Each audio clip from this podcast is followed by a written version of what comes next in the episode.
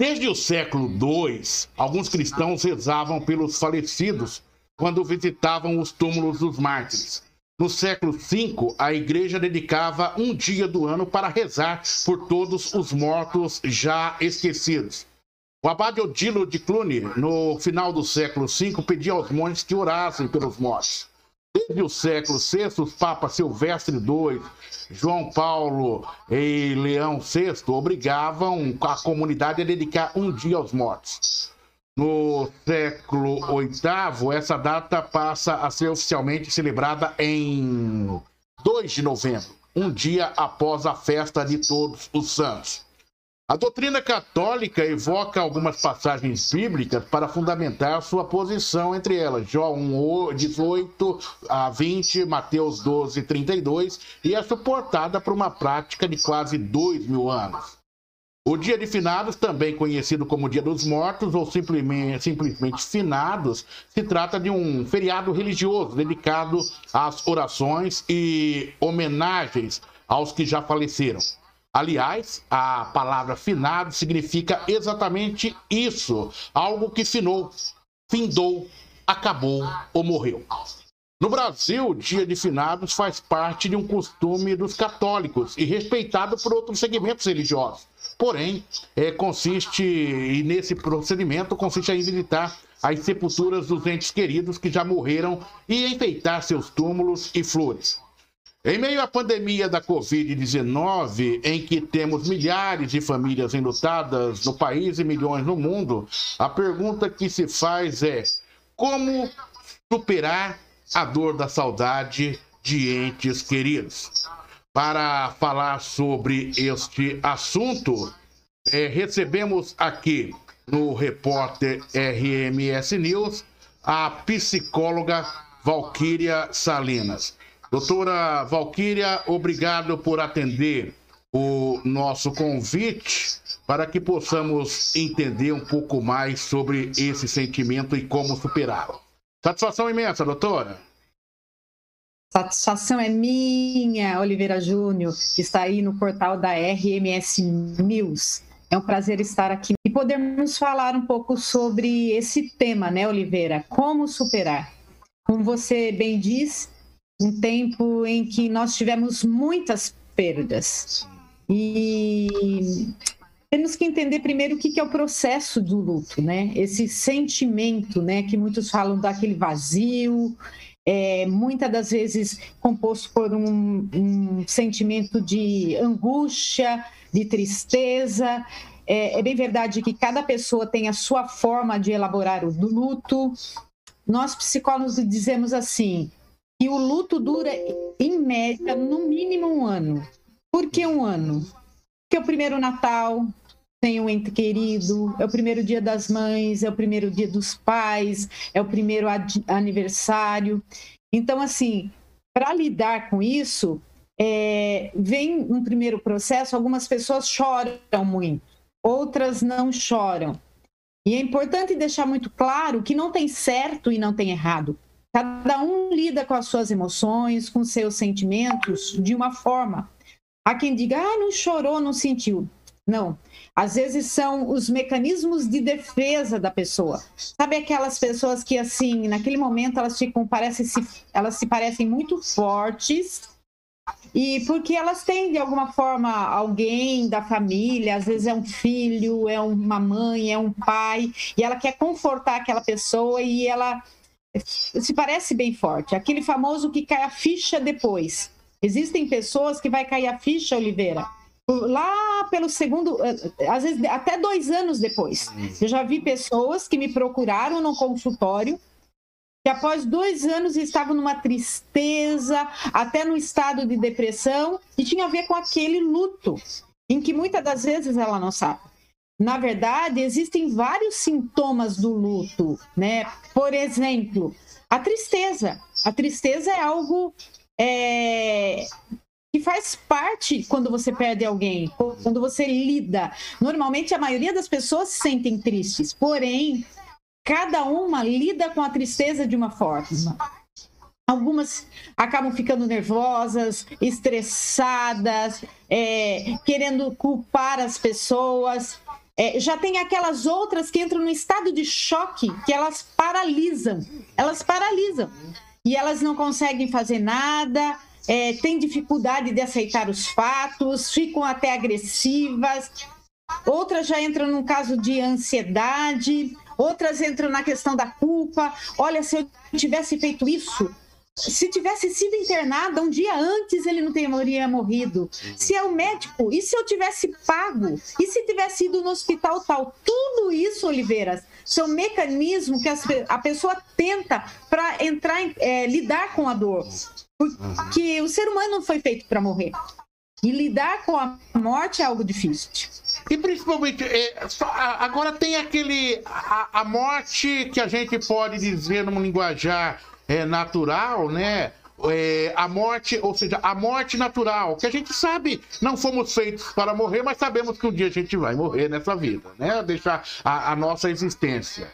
Então você quase que você não se prepara, mas você sabe que vai acontecer. Mas e nesse cenário que nós vivemos, onde de repente é, não é uma questão isolada, mas a humanidade ela é impactada pela morte que chega através de uma doença é, que se transformou numa pandemia mundial. Num primeiro momento, a sensação parece lá no início que a gente até quis acostumar com a morte né? Ah, é, tá, tá, tá, tá, acontecendo, é normal, não, não é só com a minha família, mas o tempo passou. E agora chegou o primeiro dia das mães, o primeiro dia dos pais, o primeiro Natal, o primeiro finados. E aí? E aí, que Oliveira, aí é, eu costumo dizer, principalmente, Oliveira, quando nós não tivemos alguns velórios, porque o ritual da morte é algo importante dentro de cada religião. Cada religião tem a sua forma, cada família, cada cultura tem a sua forma de, de fazer o seu ritual. E o ritual é algo importante para a despedida. Muitas famílias não sequer viram seus entes queridos. Então é um processo de uma morte mais dolorosa, é, vamos dizer, de um luto mais complicado, de um luto mais é, patológico, quase que pode entrar algumas pessoas. E aí é onde eu digo que até dois anos, às vezes, após a morte, muitas pessoas estão adoecendo agora. Tem muitas pessoas com crise de pânico, com ansiedade, porque elas são tomadas pelo medo. Naquele momento, algo foi tão forte, tão intenso, que a pessoa buscou todas as suas energias tudo para tentar superar, porque nós estávamos num cenário de guerra, uhum. em que, assim, é, meu pai morreu, não sei quem morreu, que duro, que tristeza, mal se chorava por um, algumas famílias, estava chorando por outro. E, assim, às vezes não dava tempo de chorar, mas daí ela estava assim, mas eu tenho que me proteger. Então, essa sensação de se proteger, de se cuidar nesse cenário, é, meio que alguns casos abafou. Porém, o que, que aconteceu? Muitas pessoas foram entrando pelo processo do medo, da insegurança da própria doença e da insegurança de não ter mais aquela pessoa que às vezes eram é, alguém extremamente importante da família, um ancião, uma pessoa de idade, conselheiro, alguém que sustentava a casa, outros perderam filhos. E na questão natural da morte, vamos dizer assim, primeiro primeiro vai ser os mais velhos para depois irem os mais novos. E nesse cenário foi totalmente contrário, porque teve, não teve hum. idade, não teve classe social, não tinha uma doença estabelecida. Teve pessoas que superaram câncer e depois morreram. Tem pessoas que superaram é, cirurgias cardíacas, tantas doenças difíceis, trataram, venceram, e o Covid veio e fez assim, ó, levou quando as pessoas estavam, de certa forma, é, vamos dizer assim, mais tranquilas frente à doença do, da, da, do, seu ente querido. Então, assim, algumas pessoas começaram a ter sintomas uhum. é, pós-morte dos entes queridos, palpitação, síndrome do pânico, crises de ansiedade. Outros começaram a ficar com a imunidade reduzida, outros começaram a adoecer, e não só as doenças físicas, mas principalmente, Oliveira, uhum. o quanto os nossos consultórios de psicologia estão lotados pela, é, pela questão. Então, assim, é aceitar a morte, entender que independente de uma pandemia ou outra, todos nós um dia vamos morrer. É difícil? É. mas é uma, é, é, é uma certeza que todo ser humano tem embora nós não estejamos preparados. Então, assim, no primeiro momento, muitas pessoas negam. Uhum. Não, não morreu, tento entrar em negação, parece que foi viajar. A gente perdeu muita gente. Eu tenho amigos que eu falo, tem hora que eu paro, eu falo, meu Deus, ele morreu. Uhum. Esse dia eu fui para alguns eventos que começaram a abrir palestras e eu perdi pessoas queridas, amigos queridos. E aí eu falei, meu Deus, a pessoa realmente não está. E aí bate aquela tristeza, aquele sentimento. Então, assim, cada um lida de uma forma. Tem pessoas que vão lidar com a raiva, mas por que isso? Aí vão querer culpar o presidente, vão querer culpar o, o médico, vão querer culpar a cidade, vão querer culpar, porque a morte chegou. Então, assim, é importante entendermos que a morte vem na hora que é para servir, para ela vir que o ser humano não tem controle sobre a morte. Exato. Doutora Valquíria, entretanto, uma coisa é nós lidarmos com o nosso sentimento, né? Ok. Então a gente vai construindo dentro dessa sua colocação, a gente vai é, construindo aí uma autodefesa, se é a expressão correta que eu posso usar. Mas nós temos, é, há, há que se entender também e principal há famílias, né, onde é, ela foi totalmente destroçada pela pandemia. Se perdeu o pai, é, a, se perdeu a mãe, se perdeu a, a, a, estrutura da família. E hoje há ali uma há, há filhos em faixa etária ainda de adolescência ou mesmo crianças que estão perguntando: cadê meu pai? Cadê a minha mãe? Né? Como lidar com esse cenário, aqueles que ficaram responsáveis ou detentores desta responsabilidade com o sentimento do outro, principalmente alguém em fase de formação? Então, na verdade, né, Oliveira, é, é, a questão é como que eu falo para essa criança? Como que eu falo com esse adolescente? Muitas famílias têm o hábito de querer negar famílias, ou aquele ente querido, ele acredita que se ele negar, se ele não falar no assunto, vai doer menos. Só que essa é uma questão muito equivocada. É importante dar possibilidade para as crianças falarem. Eu atendo no consultório pais que, assim, crianças que não falavam nada, que os pais não falavam nada, assim, ah, seu pai foi viajar, que viagem é essa que não volta? Então, assim, poder dizer a verdade, é, na idade adequada para a criança, hum. explicar: olha, o seu pai faleceu, a sua mãe faleceu, não teremos mais. Mas poder falar de todas as coisas boas, é, não negar o sentimento, dar o sentimento do, do luto, é, é falar para a criança: olha, mamãe está sofrendo. Uhum. Se tem vontade de chorar, chora. Falar com a criança se ela tem vontade de chorar. Perguntar sobre o sentimento, o que ela sente, porque isso é necessário. Seja com criança ou seja com adolescente. Se ele falar, estou com raiva, entendo a sua raiva. É, olha, eu, eu entendo, imagino a sua dor. Porque a gente falar que sabe da dor do outro é uma mentira também eu posso dizer, olha, eu entendo a sua dor, eu sinto uma dor também, hum. mas eu imagino que você esteja sofrendo muito, imagino que tenha sido muito difícil. Como que tá para você falar desse, desse assunto? É importante e é necessário para a elaboração do luto. Então é importante que esses, é, quem ficou se aproxime, Tente dar um norte para a família, mostrar que não é porque aquela pessoa morreu que a criança ou adolescente não vai poder viver mais. Mostrar que ele está vivo e que quem ficou tem uma missão nessa terra. E essa missão é importante que seja cumprida. É, sair, estar em família, se relacionarem juntos, porque estando junto com as outras pessoas, pessoas, perdão, a questão do afeto, a questão do carinho, isso vai fazer com que a outra pessoa pense: é, morreu aquela pessoa, mas eu não morri.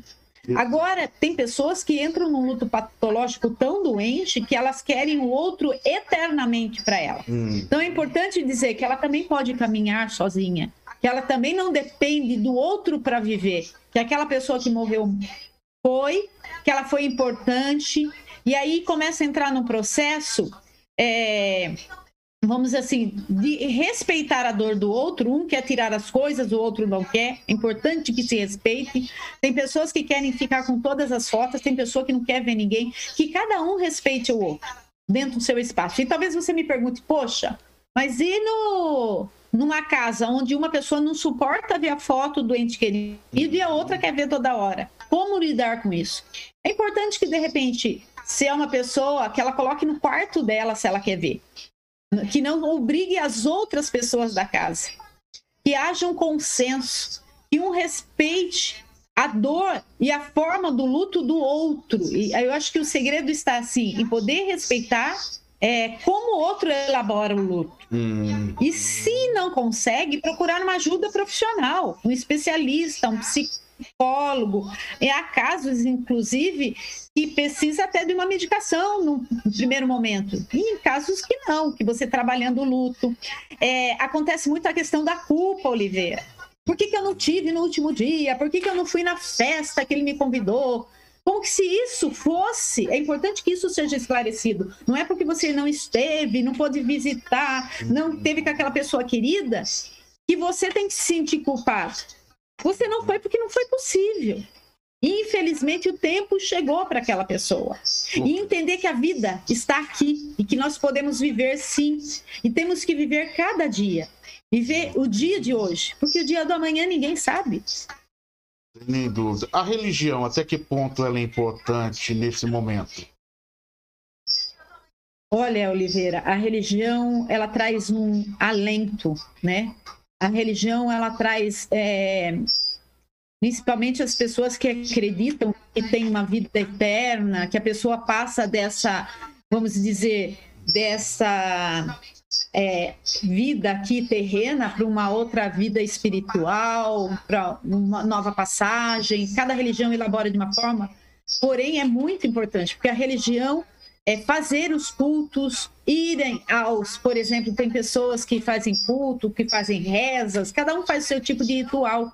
É, tem pessoas, Oliveira, por exemplo, tem culturas que se comemora é, comendo, porque para eles a pessoa passou dessa dimensão para uma outra dimensão, então ela foi promovida. Então essas pessoas, principalmente os orientais, eles lidam de forma melhor com a morte. O cristão lida de uma forma também boa, entre aspas, sente a dor, sofre com a ausência, com a separação, Porém, eles acreditam que a pessoa, um dia esse corpo será transformado num novo corpo e as pessoas ressuscitarão, e isso faz com que a pessoa é, queira ter uma vida correta nessa terra para um dia se encontrar com o seu ente querido. Então, assim, os rituais, inclusive dentro dos hospitais, Oliveira, é, tem pessoas que precisam, dentro da religião, que permita a extrema unção. Tem pessoa que tem religião que antes do corpo ser preparado para ir para um outro, alguém da religião precisa ir lá e fazer é, um passe. Então, assim, cada um tem a sua forma de lidar. Agora, a religião em si, ela contribui com os rituais dentro da fé da pessoa, porque faz com que a pessoa se acalme, né? E creia num Deus, em algo superior. A ciência, a psicologia, que é a sua área, qual a importância dela nesse contexto? Superar a então, dor da a, saudade. A psicologia...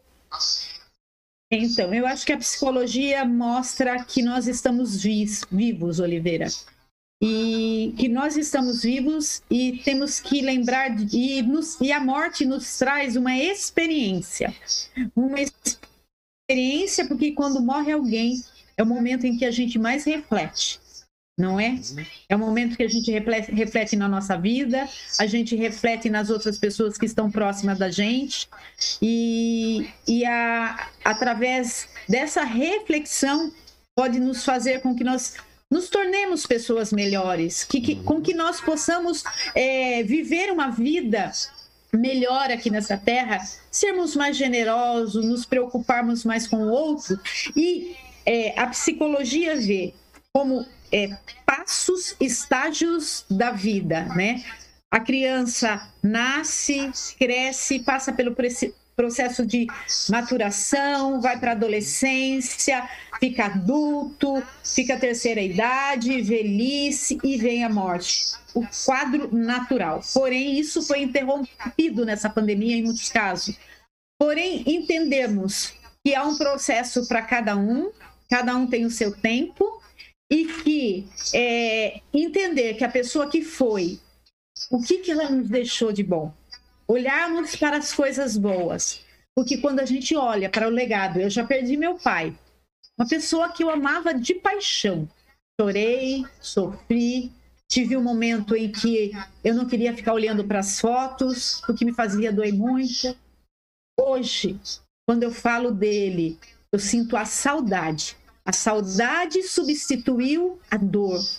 A saudade, as coisas boas que ele me fez, substitui a sua ausência. Lógico que a ausência dele, ele me faz falta. Tem momentos que você fala, gostaria. Mas o que que ele me ensinou? O que que ele deixou de bom para mim? E é isso que nós temos que fazer com o luto, porque quando a gente olha para aquela pessoa, o que ela nos deixou de bom, o que que eu posso seguir como exemplo? Qual é o legado que aquela pessoa me deixou? Uhum. Seja uma criança, seja um adulto, seja um jovem. Às vezes as crianças nos ensinam. Como que ela lidava com a vida? Com alegria? Qual eram essas questões? Então, isso é, era importante que o quê? Que nós possamos olhar para as coisas que as pessoas nos deixaram. O que de bom? E vamos seguir como aquela pessoa. E vamos procurar ainda ser melhor.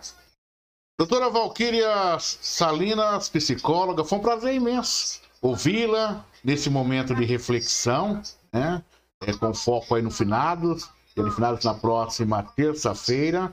Estamos sempre à disposição e queremos tê-la aqui com, em outras oportunidades. Doutora, obrigado por atender o jornalismo do portal RMS News.